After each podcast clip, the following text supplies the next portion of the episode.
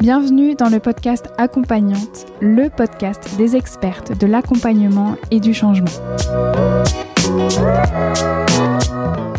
Je m'appelle Elsa Couteillé et je suis moi-même une accompagnante, une hypno, une hypnologue, praticienne en hypnose.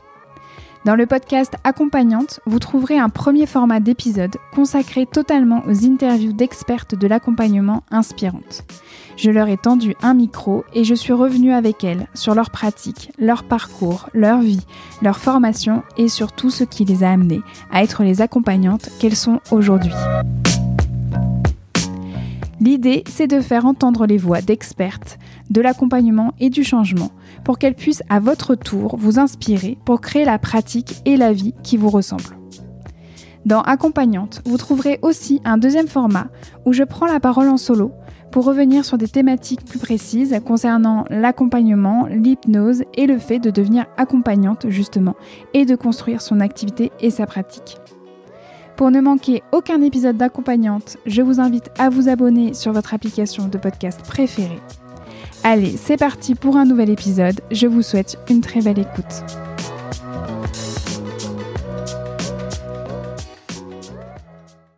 Bonjour et bienvenue à vous dans ce nouvel épisode solo d'accompagnante. Je suis ravie de vous retrouver.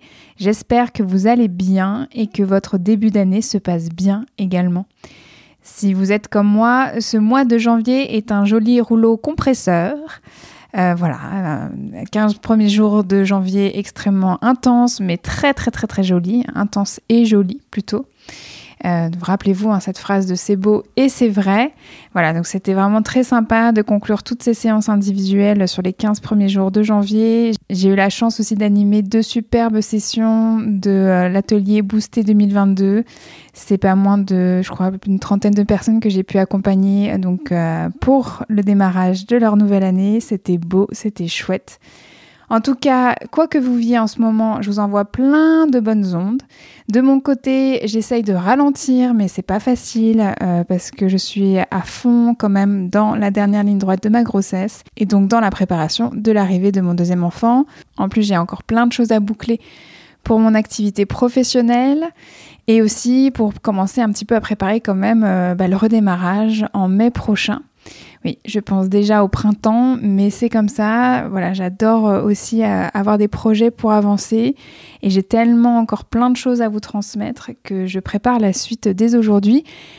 Et d'ailleurs, bah, cette suite, ça comprend en fait les prochains épisodes d'accompagnante. Donc, euh, je suis aussi en train de bosser là-dessus. Donc voilà, actuellement au tout début de mon congé maternité, dans la dernière ligne droite de la préparation de l'arrivée de mon deuxième enfant, et je jongle aussi, voilà, avec mon envie de préparer ma reprise. J'espère que ces prochains jours, le rythme pourra se calmer pour non seulement me reposer, c'est vrai, mais aussi pour préparer plus tranquillement la suite de la saison 2, comme je vous disais, d'accompagnante, pour continuer à vous accompagner même de loin pendant que je serai en train de pouponner. Alors aujourd'hui, l'épisode se nomme euh, C'est une bonne situation, ça accompagnante car nous allons parler d'un sujet important, celui de l'argent, des revenus, de l'indépendance financière, de la sécurité financière. Quand on se lance, au moment de sa reconversion ou même quand on vit de toute manière de sa pratique. C'est-à-dire que bah, globalement, bah, c'est ça. Notre pratique est notre source principale de revenus. C'est un sujet sur lequel vous m'interpellez régulièrement en message privé sur Instagram ou par mail. Et je pense qu'il est temps que je partage plus largement ma vision du sujet. Je reçois beaucoup de questions sur mes charges ou des demandes de conseils ou des messages de personnes qui ont besoin d'être rassurées concernant la viabilité en fait de leur reconversion. Et c'est extrêmement difficile de répondre comme ça euh, à chaud, euh, voilà, en, message privé. Donc j'essaye de faire au mieux. Et euh, récemment, alors même que j'étais en train de préparer justement cet épisode, une auditrice m'a envoyé ce message qui me disait je cite Hello Elsa, déjà merci pour ton podcast qui m'inspire beaucoup. Je te souhaite une belle fin de grossesse. Merci, c'est gentil. As-tu déjà parlé de revenus quand on s'installe? C'est un obstacle pour moi. J'ai un poste stable et le quitter pour m'installer me paraît être une folie financière. Pourrais-tu en parler un moment? Merci beaucoup. Alors merci à toi, chère auditrice, pour ton retour sur le podcast et puis pour ton message qui résume très bien tout ce que je reçois depuis plusieurs mois. Cette thématique de l'accompagnement et de l'argent, elle est tellement vaste parce qu'elle est versatile. Elle est unique à chaque personne, à chaque situation. Et donc j'ai je pense, assez de matière pour la traiter en deux épisodes, comme en fait deux parties, parce que sinon ça va être, je pense, indigeste pour vos oreilles. Aujourd'hui, vous êtes en train d'écouter la première partie où je vais vous raconter euh, ma relation avec l'argent et comment moi j'ai vécu ma transition financière en devenant accompagnante. Je vais donc vous faire mon retour d'expérience après 4 ans de développement de mon activité. Je pense que c'est important de commencer par cela car ça va planter le décor pour le deuxième épisode qui lui sera consacré à la foire aux questions spéciales argent et accompagnement qui a lieu il y a quelques semaines sur mon compte Instagram at echypnose. Car répondre à toutes vos questions, peurs, besoins concernant cette thématique argent et accompagnement n'a pas de sens si vous n'êtes pas un peu briefé auparavant sur ma vision et ma relation à l'argent, à l'indépendance financière aussi, qui est, c'est vrai, assez particulière je pense, en tout cas unique à moi, ça c'est sûr, et donc qui m'appartient à, à moi. Par conséquent, je vous le rappelle, il est important de garder en tête que tout ce que je vous raconte ici est lié à ma vision de la vie, du monde et de la galaxie, que c'est coloré de mon vécu, de mes expériences, et comme d'habitude, je vous invite à faire à votre sauce, vous seul savez pour vous. Vraiment. Toutes les ressources mentionnées dans cet épisode sont à retrouver dans la section détails de l'épisode sur mon site internet elsacoutelier.com slash podcast ou directement dans la description de l'épisode dans votre application de podcast préférée. Une première ressource qui serait intéressante à écouter avant de poursuivre si vous ne l'avez pas déjà écouté, c'est l'épisode numéro 15 de ce podcast, c'est comment commencer à s'installer. Je vous mettrai donc le lien dans la description de l'épisode. Si vous ne l'avez pas écouté, je vous invite à mettre en pause cet épisode-là pour aller écouter donc le numéro 15, comment commencer à s'installer. Suivez-moi sur mon compte Instagram @echypnose, je publie très régulièrement des posts pour vous partager ma vie d'hypno. Et si vous aimez cet épisode, si vous adorez Accompagnante, participez à son rayonnement en le partageant sur vos réseaux sociaux. Une capture d'écran de l'épisode avec le hashtag podcast accompagnante en me taguant pour que je vous relaie, sinon je ne vous vois pas. Et bien sûr, vous avez toujours la possibilité de laisser une note et un avis sur Apple Podcast. C'est le meilleur moyen pour m'aider à faire connaître Accompagnante et aussi c'est le meilleur moyen pour soutenir mon travail. Et si vous voulez réagir ou interagir avec moi suite à l'écoute de cet épisode, si vous avez besoin de précision, si vous avez encore des questions, vous pouvez tout à fait m'écrire en message privé sur Instagram, réagir sous l'un des posts qui présentent l'épisode ou m'envoyer un mail à hypnose.elsacouteiller.com. Allez, en route pour la première partie de ce nouvel épisode solo consacré à la thématique argent et accompagnement. Je vous souhaite à toutes et à tous une très belle écoute et je vous dis à dans trois semaines pour un nouvel épisode. D'ici là, prenez bien soin de vous. On démarre tout de suite avec une petite description à chaud de ma relation avec l'argent. Et c'est déjà très difficile pour moi d'essayer de synthétiser tout ce que j'ai à dire dessus, donc je pense que ça va peut-être partir dans tous les sens. Je vous prie de m'excuser par avance pour le côté peut-être brouillon de cet euh, épisode, en tout cas de cette première partie d'épisode, euh, parce que je crois que je n'ai jamais vraiment réfléchi profondément à cette question. C'est peut-être un signe de ma situation de privilégié. Puisque si on n'a pas de questions à se poser sur l'argent, c'est que quelque part, en fait, euh, il n'y a pas de problème, peut-être. Euh, ou que aussi euh, il y a peut-être des problèmes dans le sens où euh, justement ça raconte que j'ai des blocages concernant l'argent. Alors peut-être pas des blocages importants, mais qui peut-être sont inconscients, ou en tout cas ils sont semi-conscients ou inconscients, et j'ai jamais voulu trop soulever ce tapis-là, puisque je navigue plutôt bien avec tout ça malgré tout. Mais je pense que c'est important que je vous parle un petit peu donc de cette relation à l'argent, euh, donc moi, je n'ai jamais manqué de rien, à proprement parler, dans le sens où euh, j'ai été élevée euh, par des parents qui avaient une situation très stable, de CDI dans des grandes entreprises françaises, donc avec quelque part des privilèges hein, liés à ces grandes sociétés-là. Donc comité d'entreprise, chèque vacances, colonie de vacances, spectacle de fin d'année. Voilà, j'ai vraiment été toujours dans cet environnement hyper stable au niveau du travail, de la vision du travail. Euh, et en même temps, euh, si je dois revenir quand même là-dessus, c'est que ok, j'ai manqué de rien, à part peut-être justement de sécurité financière. Alors c'est très paradoxal ce que je, ce que je vais vous dire, mais euh, mes parents étaient des personnes, et sont quand même des personnes assez inquiètes concernant l'argent. C'est des personnes qui ont peur en fait de manquer, qui ont une forme d'insécurité financière. Aussi, il faut savoir qu'ils viennent de loin des personnes qui se sont globalement faites toutes seules, parce que pas le choix. mes deux parents ont perdu leurs propres parents extrêmement tôt dans leur vie, donc ils ont dû être très très indépendants rapidement pour s'en sortir. Et donc, on, va dire que le côté financier, le côté pécunier a toujours été quelque chose qui les a euh, stressés. La peur de manquer ne les a jamais vraiment quittés, malgré le fait justement qu'ils étaient euh, tous les deux employés en CDI euh, dans des grandes entreprises françaises. Donc quelque part, l'enjeu de l'argent était assez présent dans, dans, mon quotidien. Enfin, c'est pas vrai, c'est pas dans le quotidien, mais vous savez très bien que notre relation à l'argent, elle est euh, quand même beaucoup beaucoup déterminée par euh, l'observation ou les croyances ou euh, voilà l'expérience qu'on a pu en faire dans notre cercle proche. Et je sais que mes deux parents donc ont été très marqués par la peur du manque, par l'insécurité financière. Alors que voilà, il n'y avait pas vraiment de raison. Il y a quelque chose qui aurait peut-être pu s'apaiser au fur et à mesure des années, mais qui n'a pas réussi à s'apaiser. Donc ma relation à l'argent, euh, ça donne quelque chose qui est assez vaporeux finalement. Euh, c'est quelque chose qui est quand même important pour moi. Je suis pas du tout dans l'idée, euh, non mais j'ai pas besoin d'argent pour vivre, non pas du tout. j'ai une certaine forme de peur du manque, ça c'est vrai, parce que j'ai été élevée là-dedans.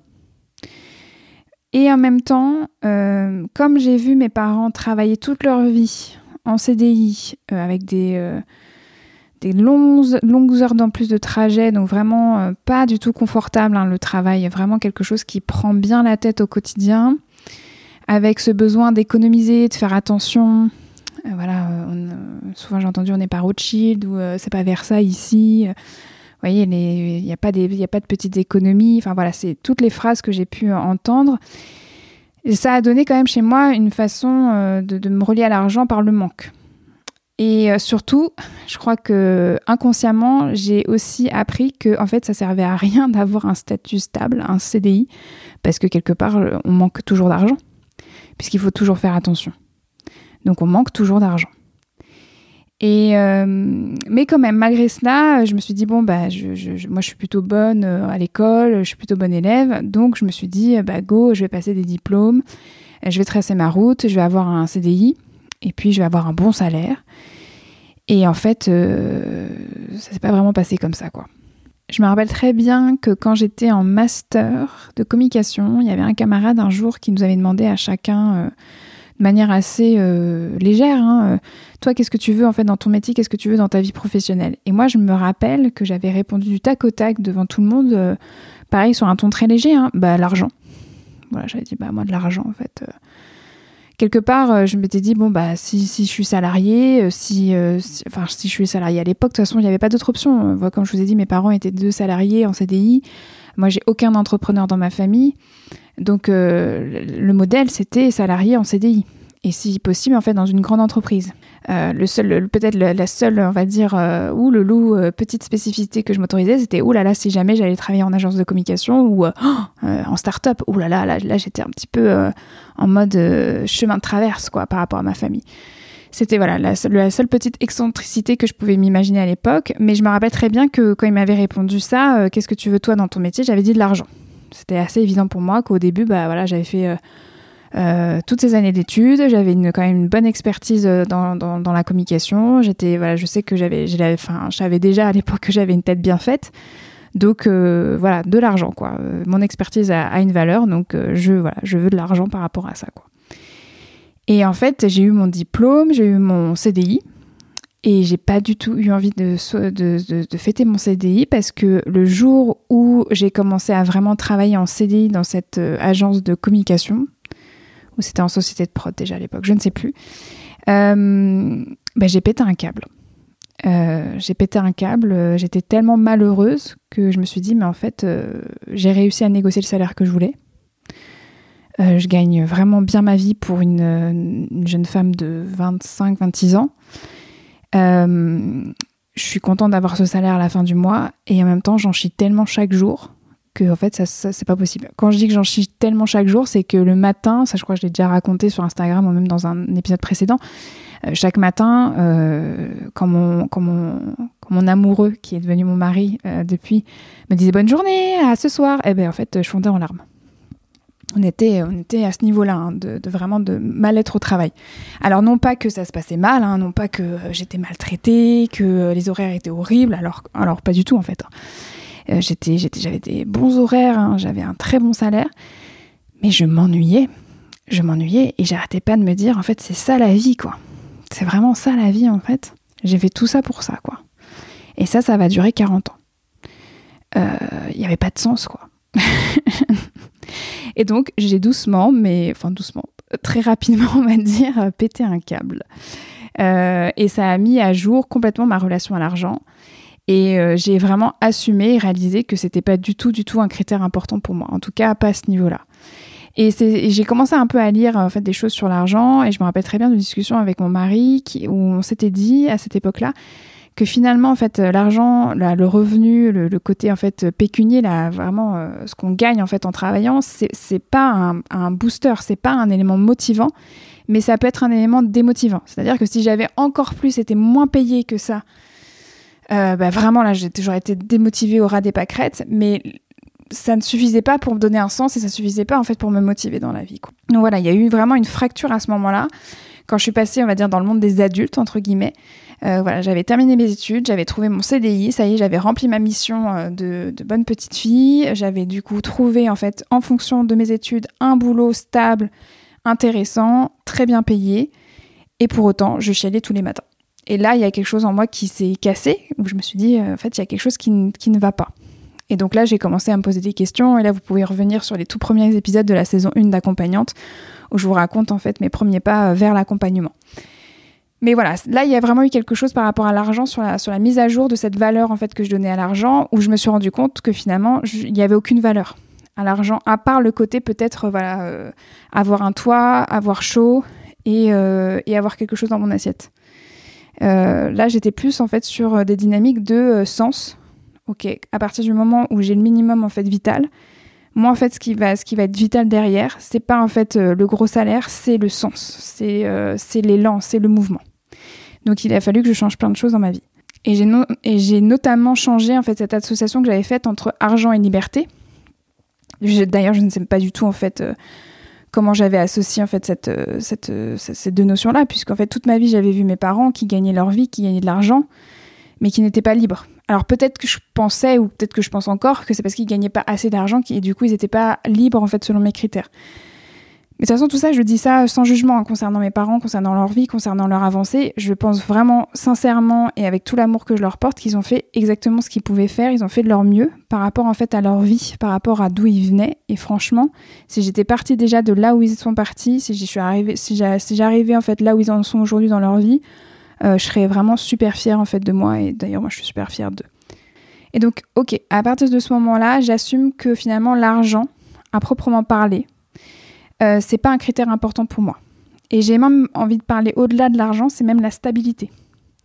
C'est-à-dire que la stabilité, avoir un CDI, avoir fait quelque chose de régulier, c'était pas quelque chose d'important pour moi. Euh, même c'était quelque chose d'angoissant. C'est-à-dire qu'au moment où j'ai signé mon CDI, c'est-à-dire au moment même en fait non c'est pas ça l'histoire quoi. J'étais en CDD et on était en train de me proposer de passer en CDI et c'est à ce moment-là que j'ai pété un câble en fait. Donc ça, vous voyez la gros grosse mise à jour en fait que ça a provoqué en moi, c'est non seulement que l'argent, j'ai assumé que c'était pas un critère important, mais en plus j'ai écouté l'histoire que ça racontait, le fait que, que j'avais des crises d'angoisse à partir du moment où on était en train de me dire super, tu fais un tellement bon, bon boulot et là qu'on va te passer en CDI, viens, il faut qu'on fasse péter le champagne et c'est trop bien. Et moi j'en ai chialé en fait, des jours et des jours et des jours. Donc ça, me disait bien qu'il y avait quelque chose que dans cette stabilité euh, de la vie, dans cette stabilité en tout cas professionnelle, il y avait quelque chose aussi qui m'angoissait, qui ne me convenait pas. Donc ça aussi j'ai dû l'assumer, mais ça fait bizarre hein, d'assumer ça en disant euh, bon en fait l'argent c'est pas important, enfin pas important bien sûr que enfin voilà dans le sens où dans le, monde dans lequel on vit aujourd'hui bien sûr que c'est important, mais euh, comme je disais au-delà des besoins primaires, au-delà des besoins en fait vraiment urgent, il y avait quelque chose en fait où je me disais bon c'est pas si important que ça pour moi. Et en plus euh, je crois que j'ai pas envie d'avoir un truc stable qu'à partir du moment en fait où c'était stabilisé crise d'angoisse quoi. J'avais envie d'autre chose. Avait déjà une petite voix qui me disait mais en fait t'as autre chose à vivre. Il faut aussi que je parle de ma situation personnelle à ce moment là C'est-à-dire que j'étais en couple depuis un certain temps, on habitait ensemble dans un appartement, on n'avait pas d'enfants, on n'avait pas de dette. C'est-à-dire que c'était un appartement qu'on louait euh, dans Paris et on était deux pour assumer le loyer. Donc déjà ça en fait c'est un cadre extrêmement particulier pour une reconversion. Euh, je veux dire, c'est pas du tout la même chose si vous êtes euh, salarié depuis 15 ans d'entreprise, que vous avez des dettes, c'est-à-dire que vous avez acheté votre maison, que vous avez un crédit sur le dos et que vous avez trois enfants et que vous êtes le et que en plus c'est vous qui gagnez le plus gros revenu euh, dans la famille. Vous voyez, on peut pas comparer ce qui n'est pas comparable. Mais ça, je vais, venir à, ça plus tard, mais je peux déjà placer le message d'ici que moi, ma reconversion, elle s'est bien passée parce que en fait aussi, j'étais au tout début de ma vie et j'étais au tout début de ma carrière, je pense. Donc là, moi, ce que je vous propose, c'est déjà qu'on ralentisse et que vous preniez le temps de vous poser des questions qui sont quand même importantes, c'est-à-dire que concrètement, quels sont vos critères à vous de reconversion? Moi, le critère fondamental de ma reconversion, c'était l'impact et le sens. Après, il y a une autre question hyper importante, c'est quels sont vos niveaux de sécurité financière? À vous, si vous êtes en fait euh, seul, ou euh, c'est pour ça que je dis au pluriel, quels sont vos niveaux de sécurité financière, parce qu'il y a votre niveau de sécurité financière à vous, mais il y a aussi la sécurité financière peut-être du couple ou la sécurité financière même de la famille et peut-être même au-delà. Parce que si vous êtes un aidant ou une aidante, euh, bah, peut-être que vos parents vieillissants ou peut-être en fait une personne euh, qui a plus besoin que vous, en fait, euh, bah, elle compte sur vous aussi financièrement. Donc c'est quels sont vos niveaux de sécurité financière en fait à vous? Après, il y a aussi des questions autour de bah, quels sont les niveaux de sécurité financière concrets? C'est-à-dire, quand vous faites l'addition de toutes vos dépenses par mois, vous en êtes où? Et puis après, il y a aussi quels sont vos niveaux fantasmés ou cauchemardés? C'est-à-dire, est-ce que ce que vous imaginez avoir besoin, c'est vraiment selon vos besoins? Est-ce que c'est OK pour vous? Est Ou est-ce que c'est fantasmé? Est-ce que finalement, euh, euh, c'est lié, à une, une peur du manque ou c'est lié à quelque chose qui n'est pas euh, tangible, qui n'est pas dans le réel, entre guillemets? Il y a des niveaux de sécurité financière aussi qui sont cauchemardés. Par exemple, avec un seuil, limite, limite. Vous ne pouvez pas passer en dessous de ce seuil de sécurité financière-là. Ou, ou que ça soit concrètement dans votre vie pour subvenir à vos besoins, ou aussi euh, pour vous euh, en tant que personne, en, oui, en tant qu'individu par rapport à votre identité. Parce que l'argent, c'est quand même lié aussi à, nos croyances sur nous, sur la vie, sur le monde, sur notre mode de fonctionnement, sur qui on est, sur nos besoins, voilà. Donc c'est tout ça, vous voyez, il y a déjà pas mal de questions qui, qui pourraient être là prenez le temps de vous les poser. Parce que depuis que j'ai commencé voilà, ce podcast accompagnante, je reçois de plus en plus des consoeurs et des confrères dans l'accompagnement, alors pas forcément que des hypnos, et euh, des personnes qui sont installées ou des personnes qui sont en cours d'installation ou des personnes qui euh, se lancent tout juste ou qui pensent en fait à se lancer et qui viennent en fait travailler en séance justement leur rapport à l'argent, leur rapport à la sécurité financière, leur rapport à la vie en fait globalement, à la société, à l'identité. Et moi, j'ai des souvenirs de personnes qui sont dans des CDI plutôt confortables, mais qui sont en épuisement professionnel plus, plus, plus, hein, qui n'en peuvent plus, mais qui vraiment qui n'en peuvent plus. Hein. Il y a vraiment de la grosse, grosse souffrance au travail. Euh, ces personnes-là ont envie de changer. Ces personnes-là ont envie de se reconvertir. Alors, pas forcément dans l'accompagnement. Il y a des personnes, c'est pour des projets autres. Mais il y a quelque chose qui ne passera jamais, ou pour le moment qui est extrêmement difficile à passer, à traverser, parce que euh, il y a euh, des, fantasmes, il y a des cauchemars, il y a des peurs concrètes ou des peurs complètement en fait anticipées ou des peurs en fait qui sont héritées, qui ne leur appartiennent pas ou qui ne leur appartiennent plus, et qu'il y a besoin en fait de vraiment nettoyer euh, pour leur permettre d'évoluer et de passer le pas. Moi, je me rappelle d'une cliente surtout, ça faisait un an et demi, deux ans qu'elle préparait sa rupture conventionnelle, mais c'est même pas préparer en fait la procédure, c'est juste de préparer le moment où elle allait annoncer à ses supérieurs qu'elle demandait une rupture conventionnelle. Et ça devenait de plus en plus anxiogène pour elle. Mais quand on retraçait en fait euh, émotionnellement tout ce qui se passait, il y avait énormément de liens en fait avec le transgénérationnel, énormément de liens sur en fait de l'émancipation qui elle est en tant qu'individu, en tant qu'adulte, en tant que personne. Donc ça, c'est voilà, c'est votre rapport à l'argent dans cette reconversion-là, elle raconte aussi beaucoup beaucoup de choses sur votre identité d'adulte, sur votre identité de personne individuelle. Et c'est beau en fait comme enseignement euh, voilà que vous pouvez avoir. Moi, je sais que je suis pas vraiment passée par là parce que, comme je vous dis, j'ai une relation en fait à l'argent euh, qui est assez particulière. Parce que aussi, je pense que j'ai une situation privilégiée, non pas que comme voilà mes parents gagnaient, euh, voilà, étaient super riches, pas du tout. Enfin, c'était classe moyenne. Mais euh, comme j'ai toujours eu la chance de savoir que l'argent c'était là et que de toute manière, même quand c'est là, en fait, on a peur de manquer bah en fait, de toute façon, j'ai peur de manquer même quand il y a de l'argent, donc euh, autant, autant, faire, autant y aller même, quand, même s'il n'y a pas d'argent, quoi, parce que de toute façon, j'aurais quand même peur qu'il n'y en ait pas. Vous voyez, donc, bon.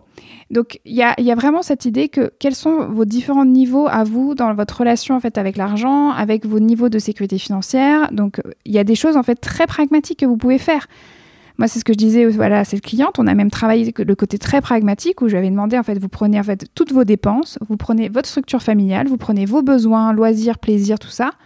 On fait le calcul et vous voyez en fait combien vous devez en fait générer de revenus par vos propres moyens ensuite. C'est franchement des choses qui sont extrêmement faciles à avoir comme éléments de réponse. Il ne faut pas être un génie de la finance pour avoir en fait ces éléments en tête. Vous pouvez très rapidement avoir ces informations là pour vous. Et après, vous vous projetez en fait sur ce que vous voulez euh, dans les deux ans, les cinq ans, les dix ans, pour que vous puissiez avoir euh, vos objectifs euh, d'évolution. Mais au moins, vous partez avec, avec l'idée qu'il y a une base minimale en dessous de laquelle vous ne pourrez pas en fait passer. Ça, c'est extrêmement facile à avoir. Mais ce qui était très intéressant avec cette cliente-là, c'est que quand, à partir du moment où on a eu cette base-là, on, aurait pu se dire, oh, c'est bon, Maintenant, elle le sait, euh, ça va aller. Euh. Surtout que c'était quelqu'un qui avait déjà acheté son appartement, qui, était, qui avait pratiquement fini de payer son, son, voilà, son crédit, qui avait des économies de côté, qui était à peu près sûr d'avoir une rupture conventionnelle avec un bon parachute en fait pour l'accompagner dans sa reconversion. Mais quand bien même, ça ne suffisait pas. Donc il y a bien quelque chose en fait qui est lié aux émotions. Il y a bien quelque chose qui est lié aussi en fait euh, à de l'identité, comme je disais, en fait, à du transgénérationnel sûrement. Donc voilà, c'est à creuser. Et donc vraiment, si vous vous reconnaissez là-dedans, moi, le meilleur conseil que je peux vous donner, c'est comme à chaque fois, faites-vous accompagner. C'est pas grave en fait. ok, bah vous n'arrivez pas tout seul ou toute seule, bah c'est pas grave. Faites-vous accompagner. Euh, quelqu'un sera là en fait pour vous tendre la main, pour écouter avec vous toutes ces émotions-là et pour déblayer le terrain. Et donc pour vous donner un peu moi mon récap de qu'est-ce qui s'est passé en fait par rapport à cette idée de Bon, ben en fait, je lâche tout, euh, je, dis non en fait au CDI, euh, je pars me former ailleurs. Euh, ben c'est moi, ça a été très rapide. Vous commencez à me connaître. Moi, je suis voilà un tempérament de feu. Je prends mes décisions extrêmement rapidement, avec beaucoup beaucoup d'intuition et surtout à une foi énorme en fait en la vie et en mes ressources. Donc, je vous remets le contexte. Hein. Moi, j'étais dans une situation personnelle, voilà, où j'étais en couple. J'habitais dans un appartement, mais j'habitais pas dans n'importe quel appartement faut savoir qu'à l'époque, on était un jeune couple, euh, donc on a, habité dans un appartement pourri au sixième étage sans ascenseur euh, à Gare du Nord. Euh, on mettait pas le chauffage l'hiver parce qu'en en fait, on n'avait pas d'argent. Enfin, j'en rigole, mais c'était juste horrible. Euh, on avait froid. Euh, quand on invitait des potes à dîner, on leur disait de prendre des bouillottes, on leur disait de prendre des polaires, on leur filait des plaids et tout. Enfin, vraiment, euh, c'était, c'était chaud hein, quand même quand je, fais le récap de ça. On a vécu 4 ans hein, quand même dans ces conditions-là. les murs, ils étaient moisis. Enfin, il y avait de la pourriture partout sur les murs. On était tout en train de mettre du pchit qui, qui sentait en fait une odeur affreuse et on se disait on est en train de choper un cancer à chaque fois qu'on est en train de traiter les murs. Euh, le sol n'était pas isolé. Enfin, c'était, euh, c'était un peu glauque quand même. Quand je le dis comme ça, je me dis avec le recul, c'était hyper glauque en fait. Mais c'était notre cocon amoureux, voilà, c'était la bohème, quoi, j'en sais rien. Mais voilà, on, avait un appart en fait quand même sacrément moisi au sixième étage sans ascenseur à Gare du Nord. Euh, il y avait des cafards aussi. Ouais, putain, il y avait des cafards, j'avais oublié, mais ouais, il y avait des cafards à l'époque. Et donc, on vivait là-dedans en espérant des jours meilleurs. un jour, on aurait assez d'argent pour, pour bouger. Donc voilà, on vivotait en fait déjà à l'époque. Euh, moi, mon conjoint, il commençait tout juste à avoir à peu près une situation stable financièrement, et moi, j'arrivais comme ça où j'aurais pu aussi avoir une stabilité, euh, voilà, au niveau du boulot et financière. Et euh, je pète mon câble, et là, on se dit bon, ben, on va rester encore quelques temps dans cet appart pourri. Euh, parce que euh, bah, j'ai envie de me reconvertir. Donc après, il a fallu tout savoir où, comment, et ça, moi, à nouveau, je vous dis, euh, écoutez les premiers épisodes d'accompagnante pour avoir toutes ces infos-là. Mais à partir du moment où j'ai commencé à décider que ça allait vers l'accompagnement, que ça allait être l'hypnose, que j'ai choisi l'arche, tout ça, moi, ça allait très très vite. Et puis financièrement, comment s'est posé la question? Parce que voilà, moi, je, me disais bon, bah ok, est-ce que c'est viable ou pas ce truc-là d'accompagner? Vraiment, c'était comme ça que je me posais la question. Est-ce que c'est viable ou pas ce truc-là, Et en fait, j'ai appelé euh, deux, trois personnes, dont euh, un ami d'une amie qui, venait de faire la formation et qui s'était lancé, qui commençait en fait à accompagner, donc à être payé en fait pour son accompagnement. Euh, j'ai appelé une ancienne hypno qui m'avait accompagnée. Et je crois que j'ai appelé une autre personne, pareil, un, un, ami d'un ami qui, qui, se lançait, qui avait, ça faisait un an qu'il était dans un cabinet. Et voilà, donc j'ai sondé trois personnes, je crois max, grand grand max, euh, pour avoir euh, une idée à peu près de leurs revenus. Et je me crois que je, voilà, j'avais fait les calculs avec un de ces, euh, un de ces contacts-là. Il m'avait dit, voilà, par semaine, je vois tant de personnes, mon loyer cabinet, ça coûte tant, mon loyer personnel, ça coûte tant, mes charges, ça coûte ça.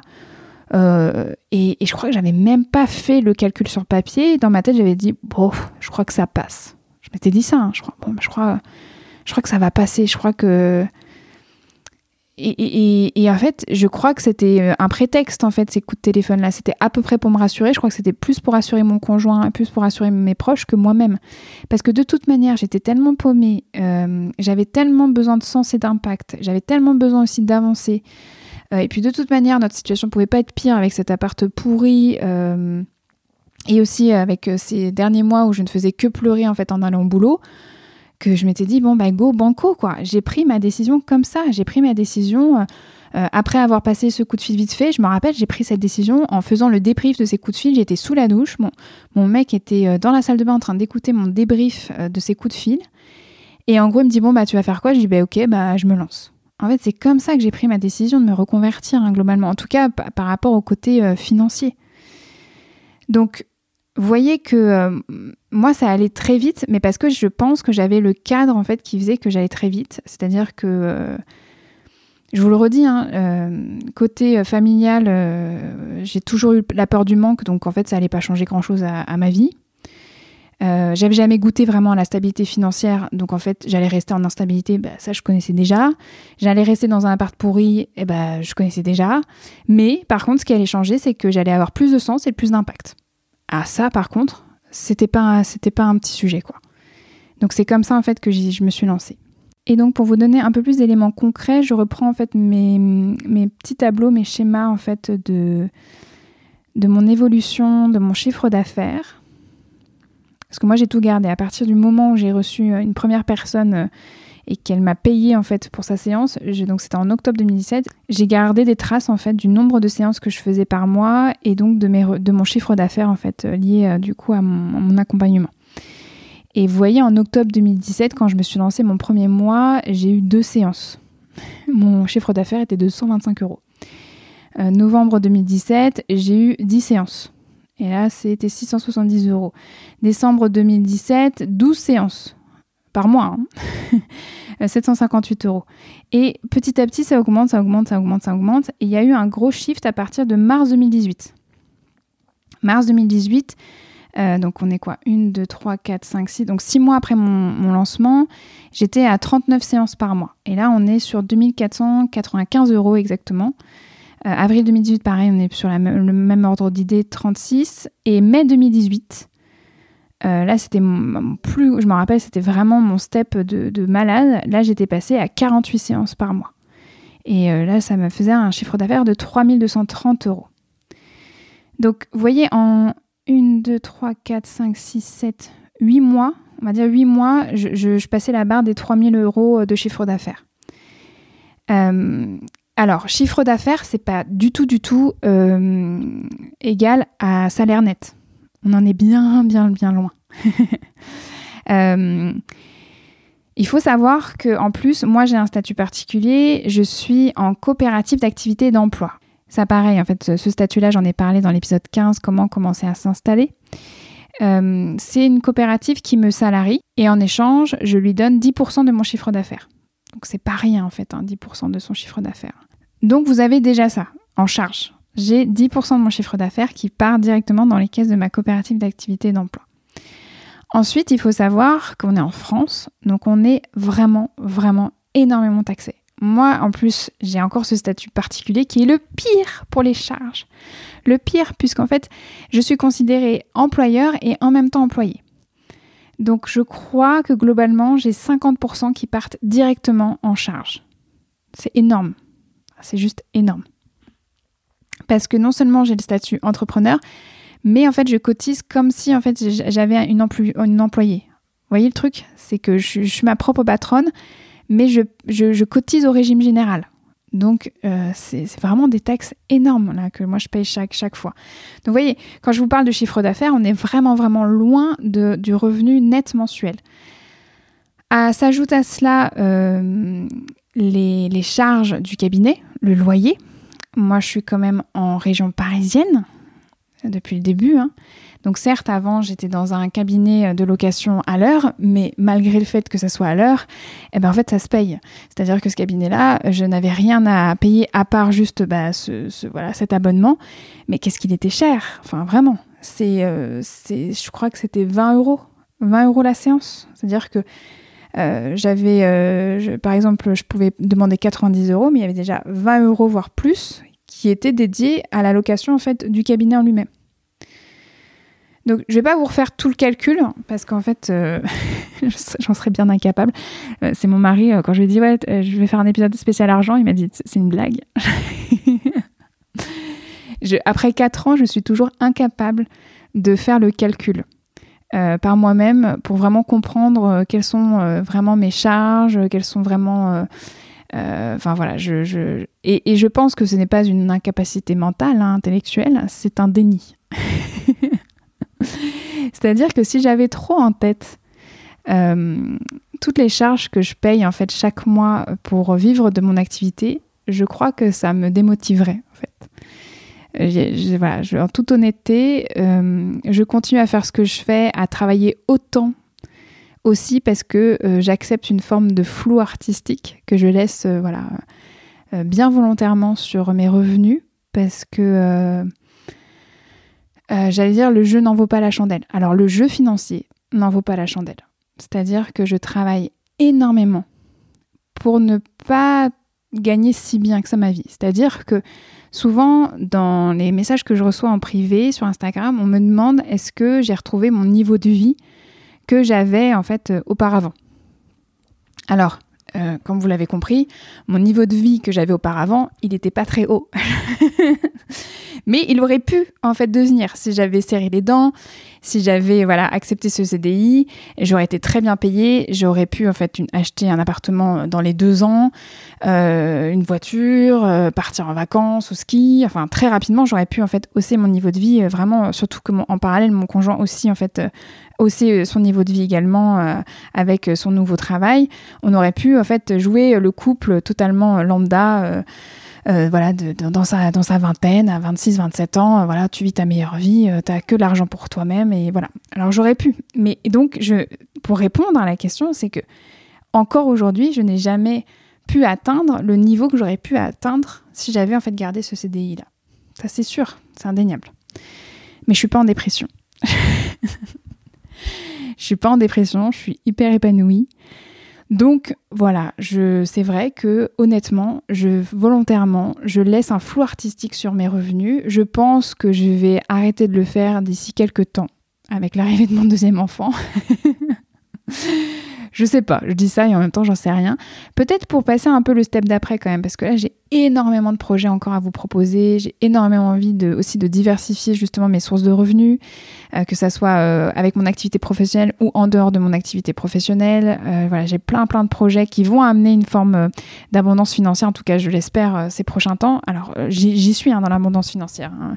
on n'habite plus à Gare du Nord, depuis de moisissures sur nos murs, quoique en fait si, à cause de... J'ai découvert qu'on avait un pont thermique dans notre chambre et donc on a un peu de moisissures dans notre chambre mais rien à voir avec euh, ce qu'on avait à Gare du Nord. J'ai plus de cafards chez moi. Enfin voilà. Donc ça va beaucoup mieux. Mais euh, voilà, euh, je sens que bah, il y a encore un step à avoir pour l'abondance financière et ça va venir. Et je pense que c'est même pas l'abondance financière là que je cherche. c'est plus l'abondance au niveau de l'équilibre vie professionnelle vie personnelle. Comme je vous disais, le jeu financier n'en vaut pas la chandelle pour le moment. Mais pour le moment, ça me convient très bien comme ça mais je pense qu'il va y avoir une transition qui va arriver. Donc, posez-vous en fait la question de ça. C'est euh, sûr que tout dépend de comment vous allez faire votre métier d'accompagnante. Moi, je sais que je ne fais pas que euh, mes, mes, séances. Je ne vais pas au cabinet que le matin et je repars après ma dernière séance et le soir, je, fais, je, je, je, je sais pas, je vais, euh, je vais au judo, j'en sais rien, non. C'est-à-dire que euh, j'ai ma journée, mes séances, après j'ai Instagram, après j'ai le podcast, après j'ai euh, l'envie en fait de, préparer d'autres ateliers. Bon, donc j'ai choisi en fait tout ça, j'ai choisi cette vie-là. Tout dépend vous comment vous allez faire votre métier aussi également. Donc ça, ça à prendre en compte. Et donc par rapport à ça, moi je sais que j'ai une évolution encore voilà, exponentielle d'équilibre à trouver concernant l'abondance financière, l'abondance de temps, l'abondance simplement de se poser, de se reposer. Enfin, je dis ça, mais moi, je, serais toujours à faire 36 projets, donc euh, c'est pas, pas vraiment ça, mais plus d'équilibre, on va dire, entre vie personnelle et vie professionnelle. En plus, élément important, c'est-à-dire que moi, j'ai fait des choix très particuliers. Euh, j'ai par exemple un, grand cabinet. Par rapport à d'autres collègues, par rapport à d'autres confrères, consoeurs, que ce soit en hypnose ou non, euh, moi, j'ai un grand cabinet en fait. Hein. J'ai eu les yeux plus gros que le ventre. Ce grand cabinet, je l'adore, je me sens super bien mais il me coûte un bras. On est en région parisienne, il est à deux stations de Nation, donc hyper accessible, il est sur la ligne 1, il est à 3 minutes en fait du métro à pied. Bon, en fait, il me coûte super cher chaque mois. Donc forcément, c'est tout un, pan de mon chiffre d'affaires qui ne va pas dans mon revenu euh, personnel. En plus, j'y ai fait beaucoup de travaux, je me suis beaucoup investi en fait pour y être bien aussi, pour que mes accompagnés y sentent bien. Voilà, voilà, j'ai fait des choix qui sont les miens. Donc ça sera à vous de faire les choix qui vous conviennent pour vivre en fait l'accompagnement, la pratique en fait qui, vous plaît vraiment à vous. J'aurais pu prendre un, cabinet beaucoup plus petit et décorer euh, vraiment de manière sommaire, mais j'avais pas envie de ça. J'avais envie d'avoir le cabinet que vous voyez vous quand vous venez en séance avec moi. Voilà, il y a des, moi j'ai des consoeurs qui accueillent directement chez elles, donc forcément euh, c'est pas du tout euh, les mêmes charges, donc ça augmente en fait directement le revenu mensuel par mois. Ou j'ai des consoeurs qui euh, finalement ont lâché le cabinet parce qu'elles se rendaient compte que c'était pas viable, ou en tout cas que c'était plus viable si elles passaient en fait tous leurs accompagnements en fait à, distance. Donc ça, c'est à vous de vous poser la question de comment vous avez envie de pratiquer, à quoi va ressembler votre cadre d'accompagnement, et surtout, euh, lié à tout ça, euh, quel va être en fait votre niveau de sécurité financière par rapport à vous, votre famille, vos proches. Et il y a un autre élément à prendre en compte, c'est que dans cette pratique-là, l'argent n'est pas que l'argent.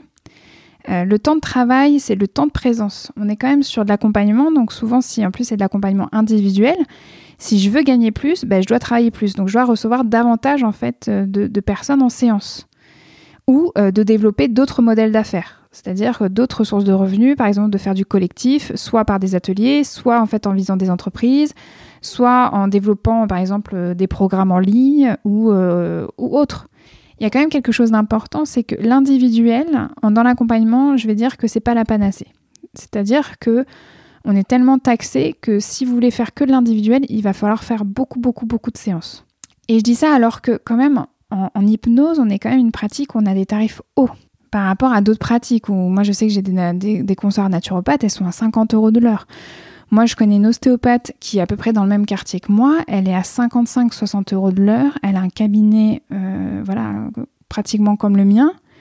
Moi, je ne sais pas comment elle fait pour s'en sortir financièrement. Vraiment pas. Ou elle doit vraiment prendre beaucoup, beaucoup, beaucoup plus de monde que moi. Et ça, vous voyez, c'est ce que je vous disais, que temps de présence, c'est le temps de travail, c'est le temps de présence. C'est-à-dire que quand vous faites de l'individuel, bah, ça prend aussi beaucoup d'énergie. Donc euh, moi je sais que j'ai un niveau maximal en fait d'énergie à, donner et que si je fais au-delà de, 25-26 séances, je commence un petit peu à me cramer. Donc je vais peut-être tenir ça sur un mois, deux mois, mais pas plus. C'est pas possible. Donc vous voyez, il y a aussi toute une logique de ok, quel est mon niveau de sécurité financière concret? Comment j'ai envie de pratiquer? Et puis après, surtout, c'est qu'est-ce que je vais pouvoir faire? C'est-à-dire que parfois on peut se dire ok, va falloir que j'accompagne minimum 30 personnes par semaine. Et en fait, vous allez voir qu'au début, vous allez, que votre niveau énergétique va vous permettre en fait que d'accompagner 15 personnes par semaine.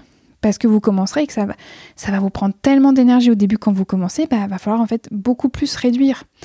Et c'est là où c'est qu'est-ce qui est vraiment viable pour vous? Est-ce que vous avez de la trésorerie de côté? Est-ce que vous avez des économies de côté qui vous permettent en fait de vous laisser le temps ou est-ce que euh, bah, vous allez devoir trouver d'autres solutions par rapport à ça? Donc vous vous rendez compte que finalement cet épisode, c'est pour ça que je vous disais que je vais vous répondre sans vraiment vous répondre parce que tout est lié en fait à vous et à vos besoins, à vos besoins concrets, tangibles, mais aussi à tout ce que vous imaginez sur vous et surtout tout ce que vous voulez pour vous. Tout part de ça en fait, c'est surtout tout ce que vous voulez pour vous. Et vraiment, à nouveau, moi je vous conseille de vous faire accompagner. Faites-vous accompagner. Alors, pas forcément par des spécialistes de l'argent, hein, par des personnes qui vous disent Ouais, moi je suis en coach de l'argent. Alors, Si, hein, si ça vous parle, allez-y, foncez. Mais ça peut être très bien de prendre des séances avec une psy ou même avec une hypno pour pouvoir aller euh, nettoyer, déverrouiller, euh, ouvrir tous les possibles en fait avec cet accompagnant ou cette accompagnante. Et je vous parlais des tarifs hauts en hypnose. Moi, je sais que ça, je vous en avais parlé aussi dans un autre épisode. Euh, moi, j'ai toujours assumé mes tarifs et j'ai toujours assumé les tarifs hauts qui sont pratiqués en hypnose. Voilà, c'est une pratique où en région parisienne, on est minimum à 80 euros, voire 90. Euh, moi, je sais que je suis à 90 euros de l'heure parce que justement, bah, j'ai un cabinet qui est grand, qui est spacieux, qui est agréable, euh, que j'ai voilà, j'ai investi dedans. Donc quelque part, bah, les gens ils savent en fait qu'ils payent mon expertise, mais ils payent aussi comment ils la reçoivent. Et je pense qu'on est bien dans sa pratique à partir du moment aussi où on est, a arrivé en fait à assumer ces tarifs. C'est-à-dire que si vous vous sentez que euh, c'est pas juste, que ça soit trop peu ou trop trop cher, euh, il y a besoin de changer. C'est-à-dire qu'il faut que vous soyez bien financièrement avec vos tarifs. Faut que vous puissiez en fait travailler en sécurité pour vous-même, mais aussi finalement pour l'autre. Parce que si vous êtes en sécurité financière, l'autre en face de vous, il l'est aussi également. Et ça, je vous conseille d'écouter l'épisode euh, avec Pauline Vialet. Elle en parle très bien euh, de ça. Euh, elle parle en fait à un moment donné où elle a eu un, switch, où elle s'est autorisée à se dire non mais en fait il va falloir que, que j'augmente mes tarifs parce que ça suffit en fait de vivoter. Euh, je crois aussi que Chloé Elsener, dans son interview, euh, elle en parle là de sa relation à l'argent. Donc n'hésitez pas à, faire un tour aussi dans les interviews parce que c'est une question qui revient quand même assez régulièrement sur euh, qu'est-ce que tu aurais aimé te dire plutôt Bah augmente tes tarifs. C'est-à-dire que Pauline, quand j'avais posé cette question, quel conseil tu, te donnerais toi à la que tu donnerais toi à la Pauline en fait plus jeune qui démarre en fait dans l'accompagnement Augmente tes tarifs. C'était ça son conseil.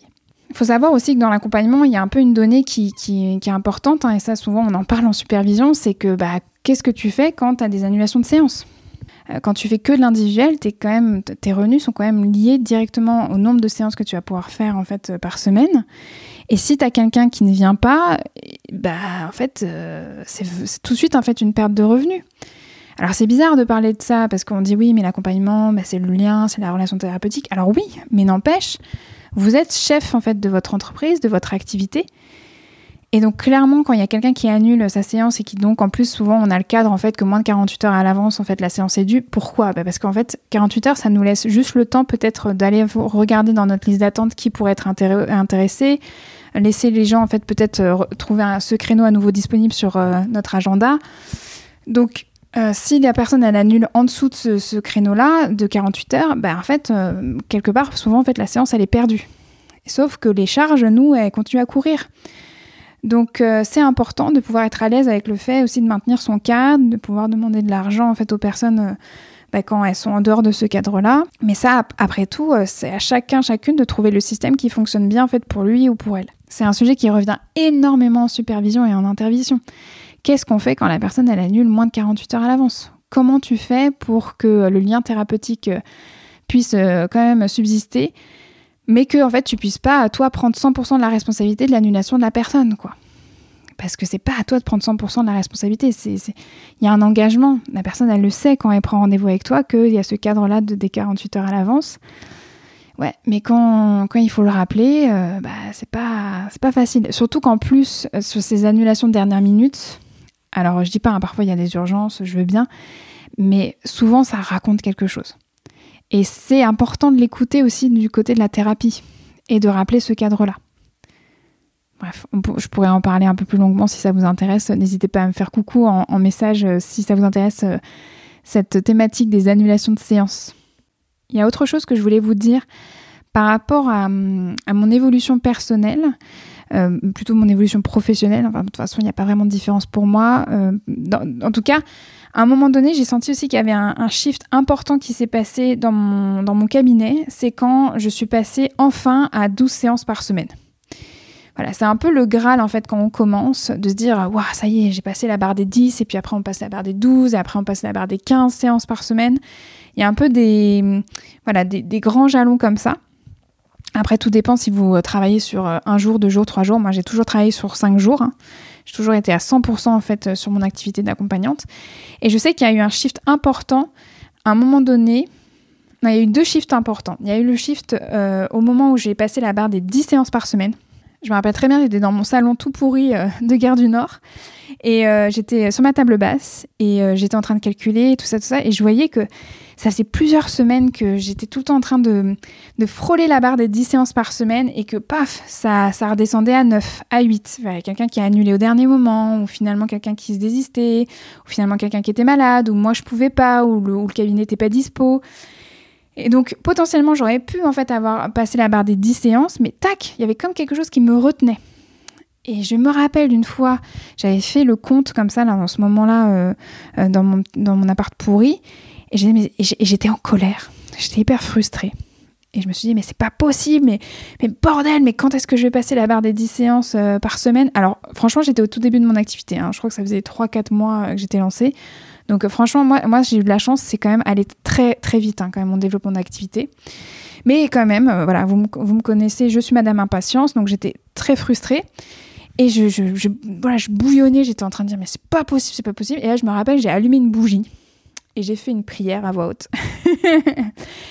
et j'ai dit, là, euh, qui m'entend? Mais vous m'entendez, là, c'est bon, je suis prête. Je suis prête à passer la barre des 10 personnes euh, par, euh, par semaine. Je sens que j'ai plein de choses à dire, à transmettre. Voilà, moi, je, j'en appelle à tous ceux qui sont là, qui peuvent m'aider. Je, pose mon intention, c'est bon, go, j'y vais. Euh, on y va quoi. Là, là, je suis prête quoi. On fait plus semblant. Euh, je me lance vraiment là-dedans. Euh, je suis à fond. voilà, j'ai vraiment posé une intention. Je sais plus exactement ce que j'ai dit, mais c'était c'était très fort quoi. Et c'était bien bien chargé de colère, mais une bonne colère quoi. L'énergie du putain, je, vais y arriver. Et je veux que ça ça, ça, ça se passe comme ça quoi. Surtout que ça fonctionnait bien. Les gens étaient contents. Il y avait le bouche à oreille hein, qui s'activait, mais il y avait quelque chose comme qui me retenait quoi. Et je me souviens qu'à partir du moment où j'ai fait ce rituel là, paf, la semaine d'après, j'avais passé la barre des 10, euh, séances. Quoi. Et, c'est marrant parce qu'il y a eu un autre jalon très rapidement après, c'est que euh, je n'arrive pas à passer la barre des 12 séances par semaine. Pareil, à nouveau un petit palier où toujours il y avait quelque chose qui faisait que oh, ça voulait pas passer quoi. Et ben là, ce qui s'est passé, c'est pas que j'ai allumé une bougie, c'est que j'ai discuté avec mon amoureux. Et donc, mon amoureux qui est devenu, je vous le savez, qui est devenu mon mari depuis cette époque-là. Et en fait, on a une grosse discussion sur l'argent, l'indépendance financière, tout ça, tout ça. Alors, on avait eu déjà des discussions avant, hein. mais euh, on est très différents tous les deux sur notre perception de l'argent. Lui, c'est quelqu'un qui a besoin énormément de sécurité. Il n'a jamais compris comment je gérais l'argent, mais d'ailleurs moi non plus, je n'ai jamais trop compris comment je gérais mon argent. Euh, voilà, c'est quelque chose où depuis toute, voilà, quand je vous dis depuis très très longtemps, pour moi l'argent c'est une énergie qui est là et en même temps qui est pas là, puisque même quand j'en avais quand j'étais euh, plus jeune, il y en avait pas. C'était comme si on vivait comme si on n'avait pas. Donc euh, moi je dépense à l'argent comme si on a et comme si on n'a pas quoi. Il y a des fois euh, voilà je vais faire attention, des fois euh, je vais complètement dépenser en mode instinctif et m'acheter une formation à 1000 euros en mode j'ai pris la décision en 5 minutes. Bon là je le fais moins quand même parce que je suis devenue maman, mais quoique faut pas trop que je, je dise ça trop fort quoi parce que je crois que j'ai un exemple qui date d'il y a 3 mois. Bon voilà donc on est extrêmement différents. Et donc, il y avait un sujet sur lequel on n'avait jamais vraiment discuté, c'était la dépendance-indépendance financière tous les deux. C'est-à-dire vraiment notre relation de couple à l'argent. Et je me rappelle que j'avais été voir mon astrologue pour mon rendez-vous annuel à l'époque. Et il m'avait dit un truc qui m'avait titillé. Il m'avait dit euh, Votre indépendance financière passera d'abord par le fait que vous acceptiez que vous soyez dépendante financièrement de votre conjoint il m'avait dit un truc un peu, un peu dans ce, goût-là. Et c'est vrai que depuis le moment où je m'étais lancée, certes, en fait, on vivait dans cet appartement pourri, on n'avait pas beaucoup de, frais, euh, on avait, euh, vraiment une vie de moine. On se contentait de vraiment de très peu. On sortait pas, on buvait pas, enfin voilà, on n'a jamais fumé tous les deux. Euh, il y avait quand même un petit truc, un petit truc, c'est un euphémisme il y avait toujours ce truc de, féministe en fait en moi quand même que l'indépendance financière a été cruciale. C'est-à-dire que euh, j'avais et mon impatience venait un peu de là aussi. Hein. C'est-à-dire que j'avais hâte, hâte, hâte, hâte que vraiment en fait mon activité prenne et s'envole pour pouvoir en fait être sûre d'être indépendante financièrement. Et c'était vraiment un besoin vital, un besoin vraiment de d'émancipation et surtout de protection c'est pas forcément un aller vers en fait l'abondance. Euh, c'était plutôt une fuite de la dépendance financière, une fuite de ok bah s'il me quitte, bah c'est pas grave, je peux je peux me débrouiller toute seule. C'était de la crainte, c'était vraiment de la peur. C'était de l'énergie de la peur. Et euh, Et donc un jour, on, a discuté vraiment tous les deux. Et c'est un peu là, on a, c'est pas qu'on a officialisé, officialisé qu'on pouvait compter l'un sur l'autre parce que c'était déjà le cas avant. Mais globalement, on, a vraiment eu cette discussion où, où ça a changé mon mindset. Il y a vraiment quelque chose qui s'est apaisé en moi parce que euh, on a vraiment décidé tous les deux que mon activité, finalement, c'est vrai, ça me faisait chier, mais il a fallu que je l'accepte quelque part. C'était un projet de couple. C'est-à-dire que c'est à partir de ce moment-là où mon amoureux s'est, placé, en fait, finalement, pour la première fois en futur mari, enfin, en tout cas, un futur vraiment compagnon de, vie, de route, quoi. Euh, vraiment, on a eu ce truc, cette discussion un peu rituelle de bah, je te soutiens. C'est-à-dire que bah, moi, je commence à bien gagner ma vie. Je commence, enfin, à bien gagner ma vie. Je commence à avoir une stabilité financière. Euh, et donc, dans les faits, je te soutiens. Dans le cadre, dans l'idée, je te soutiens. Prends le temps. Fais les choses en fait à ta sauce. Fais les choses en fait vraiment euh, en conscience pour toi. Ne brûle pas les étapes. Essaye de soulager ton impatience et laisse-toi le temps. Et en attendant, ben moi je suis là. Et ça, c'est à partir du moment où j'ai accepté d'être dépendante finalement de lui, financièrement, de me dire que c'était lui quelque part mon parachute, que c'était lui quelque part mon pilier de sécurité, que je, me remettais en fait quelque part euh, ouais, dans ses bras, quoi. Bah, c'est à ce moment-là que ça a changé vraiment quelque chose dans mon mindset et j'ai dépassé les 12 séances par semaine.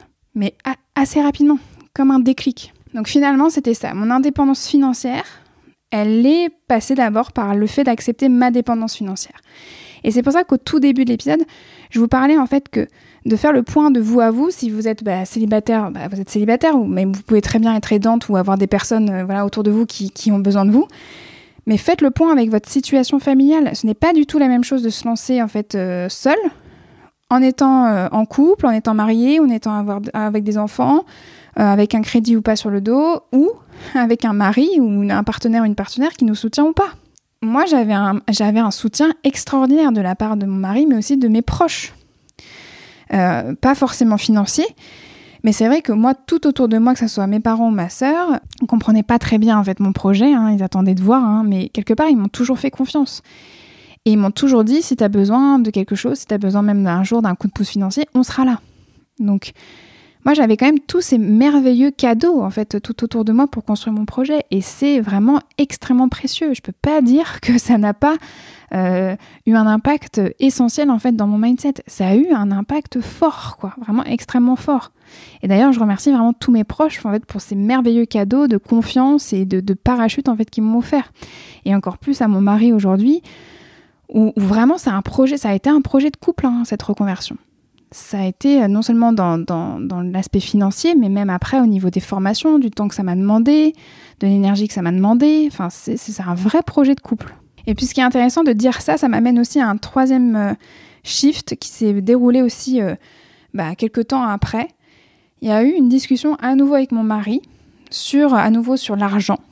Et parce que c'est pas que je stagne à nouveau, mais euh, quand même, je, on tendait de plus en plus vers cette discussion-là. Et un jour, on l'a vraiment eu, c'est-à-dire que euh, je lui ai posé la question de serais-tu d'accord, serais-tu OK avec le fait que je gagne mieux ma vie que toi? Qu'un jour, vraiment, ça soit moi, en fait, qu'on renverse la balance, que euh, typiquement vraiment euh, c'est pas non c'est pas que je gagne autant que toi mais c'est qu'un jour en fait je gagne mieux ma vie que toi. D'ailleurs d'ailleurs en fait j'aime pas trop cette expression gagner sa vie mais que mes revenus dépassent les euh, soit ils sont égaux aux tiens ou soit carrément ils les dépassent largement mais voire carrément les défoncent largement est-ce que ça serait ok pour toi? Et ce qui est intéressant c'est que à ce moment-là en fait mon mari il a bugué. Il m'a dit oui. Euh, il m'a dit oui, en fait, euh, en, première réponse. Et puis après, en fait, on a réfléchi et, il s'est rendu compte, en fouillant un petit peu dans ses émotions, que, en fait, euh, tout répondait pas oui à, l'intérieur de lui.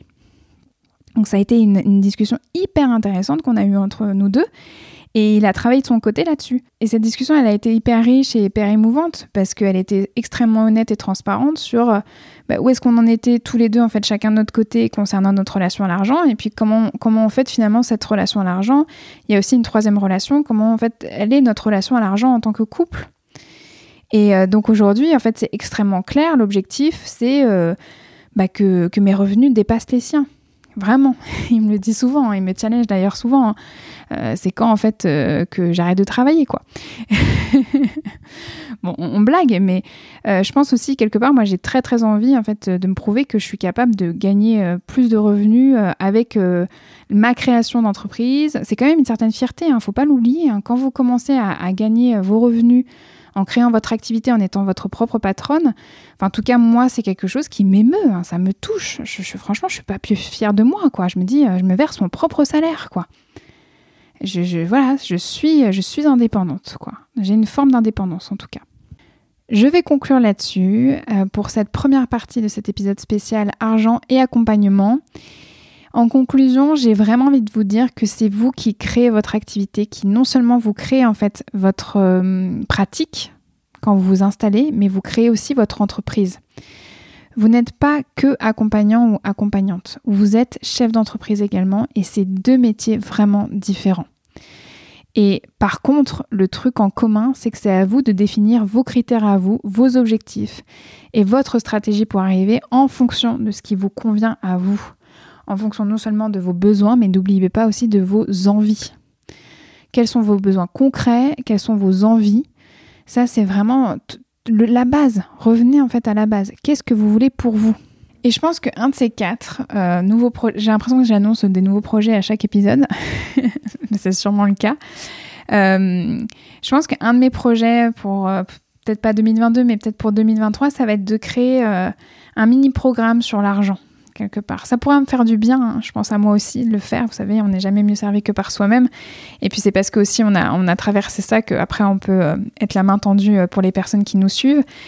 Créer un mini programme sur l'argent pour que les personnes qui se posent la question de, la reconversion, de la viabilité voilà, de ces, de ces pratiques-là euh, d'accompagnement, que vous puissiez avoir non seulement des éléments concrets pour vous projeter, mais aussi des éléments voilà, sous forme de questions, sous forme de réflexions, pour que vous puissiez construire vous votre projet à vous. Parce que je pense que c'est pas facile pour tout le monde de se poser en fait ce genre de questions en toute autonomie. Moi, clairement, je crois que j'ai, je me suis posé ces questions euh, quelques minutes. Mais c'est ma stratégie à moi, c'est du déni conscient, c'est du déni volontaire, c'est du flou artistique, c'est de l'inconscience euh, commandée. Voilà, j'ai ma télécommande inconscience, j'éteins mon cerveau et j'y vais. Et c'est une de mes forces. Euh, mais voilà, tout le monde n'a pas cette capacité-là et je vous la conseille pas forcément. En tout cas, c'est celle qui me convient à moi. Mais je vous la conseille pas forcément parce que euh, moi, c'est la mienne qui me convient parce que, euh, comme je vous ai dit, j'ai tout le cadre de mes croyances, tout le cadre aussi familial et, amoureux autour aussi pour me permettre de vivre ça comme ça. voilà, donc ça, c'est ça qui me convient à moi. Mais j'ai vraiment à cœur de vous aider plus concrètement en fait sur ces thématiques-là. Donc à nouveau, euh, faites-vous accompagner euh, et moi je vais essayer de créer un mini programme euh, voilà sur ces thématiques d'argent et accompagnement parce que je crois que c'est hyper important. Vous avez, si vous êtes titillé par cette envie d'accompagner et de transmettre, ça serait vraiment dommage de, priver les gens qui ont besoin en fait de ce que vous pourriez leur transmettre. Moi, ça me ferait trop mal au cœur de me dire qu'une personne en fait qui a tout pour accompagner euh, ne, passe pas le pas euh, pour euh, déjà s'épanouir pour elle, pour elle-même, parce que moi j'ai connu ça, hein, l'épuisement professionnel, mais non pas par la charge de travail, mais par la, je sais pas, par la, j'allais dire la décharge émotionnelle, plutôt par l'idée que bah, il y a un manque de sens, mais incroyable et, et, douloureux. J'ai vécu en fait cette souffrance-là et je ne la souhaite à personne. Donc vraiment déjà pour votre épanouissement personnel et puis aussi pour tout ce que vous pourriez avoir à transmettre aux gens et que voilà, le monde a besoin de vous et ça me ferait vraiment, vraiment chier que euh, bah, vous puissiez pas passer le pas euh, à cause de, de, voilà, de la barrière en fait du financier, donc euh, qu'elle soit concrète ou non. Donc en gros, voilà, moi j'ai vraiment à cœur d'accompagner de plus en plus les personnes là-dessus. C'est une thématique qui m'intéresse beaucoup. Parce que aussi, je suis très curieuse. Euh, moi, c'est vrai que j'ai une construction un peu, un peu bizarre de cette relation à l'argent, et je suis toujours très intéressée de savoir en fait comment les autres en fait se sont câblés en fait concernant leur relation à l'argent. Bref, donc affaire à suivre. Et de toute façon, affaire à suivre très rapidement puisque euh, le prochain épisode sera à nouveau un épisode solo. Et ça sera la deuxième partie de cet épisode euh, consacré à la thématique argent et accompagnement. Et là, ça sera plus spécifiquement mes réponses concernant les questions que j'ai reçu suite à la foire à questions que j'avais lancée donc sur Instagram il y a quelques semaines sur mon compte @echypnose. Donc j'ai bien noté toutes vos questions. Euh, euh, et, je vous parle, donc je répondrai à vos questions et je vous parlerai aussi globalement des messages que je reçois euh, régulièrement. Donc pas forcément des personnes qui m'ont posé directement une question dernièrement, mais plus voilà ce qui revient généralement dans vos messages concernant l'argent, concernant la viabilité d'une reconversion ou toutes les peurs ou tous les besoins que j'ai pu déjà entendre en séance. Donc voilà, ça c'est le programme du prochain épisode solo. Et donc, on se retrouve dans trois semaines. J'espère que cet épisode vous a plu. Je suis désolée pour s'il est un peu plus fouillis que d'habitude. C'est une thématique voilà, où je pense que vous avez compris pourquoi euh, volontairement je laissais un flou artistique dessus. C'est ma stratégie à moi pour avancer. Euh, j'ai essayé un peu d'éclaircir le chemin pour quand même vous transmettre quelque chose qui euh, pourrait avoir voilà, une valeur ajoutée. Si vous avez des questions, des besoins de précision, n'hésitez pas à me faire en fait un retour pour que je puisse voilà, vous, vous, faire un feedback aussi bah, concernant le prochain épisode. Si vous avez une question, euh, typiquement, bah, je pourrais y répondre au prochain épisode. Mais voilà, j'espère que cet épisode vous aura plu et euh, bah, n'hésitez pas à me faire coucou euh, en message privé sur Instagram pour qu'on en parle. Je vous souhaite une très très belle continuation. Vous pouvez retrouver toutes les notes de cet épisode ainsi que tous les épisodes d'accompagnante sur mon site internet elsacouteiller.com. Si cet épisode vous a plu, vous pouvez mettre des paillettes dans mon cœur et des étoiles dans mes yeux en notant, commentant et partageant le podcast autour de vous. On se retrouve dans trois semaines pour un nouvel épisode. En attendant, vous pouvez me suivre dans ma vie d'hypnose sur mon compte Instagram at echypnose. À très vite